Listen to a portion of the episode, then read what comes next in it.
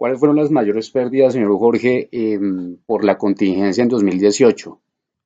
Pues claramente hubo hartísimas, pero mm, ¿cuáles fueron las más significativas? Ah, pues, a ver, digamos que eh, hay uno de los lucros de arte, pues, por supuesto. El proyecto debió entrar en el, en el 2018-2019 y desde ese momento nosotros deberíamos estar facturando alrededor de eh, 1.5 a 1.7 billones de pesos por año. El solo hecho de que se desplazan eh, de 3 a 4 años, pues ahí ya vamos en 4, 5, 6 billones de pesos como tal. Eh, el resto de pérdidas, eh, digamos que estamos esperando, digamos, como termina el proceso de ajuste con el seguro.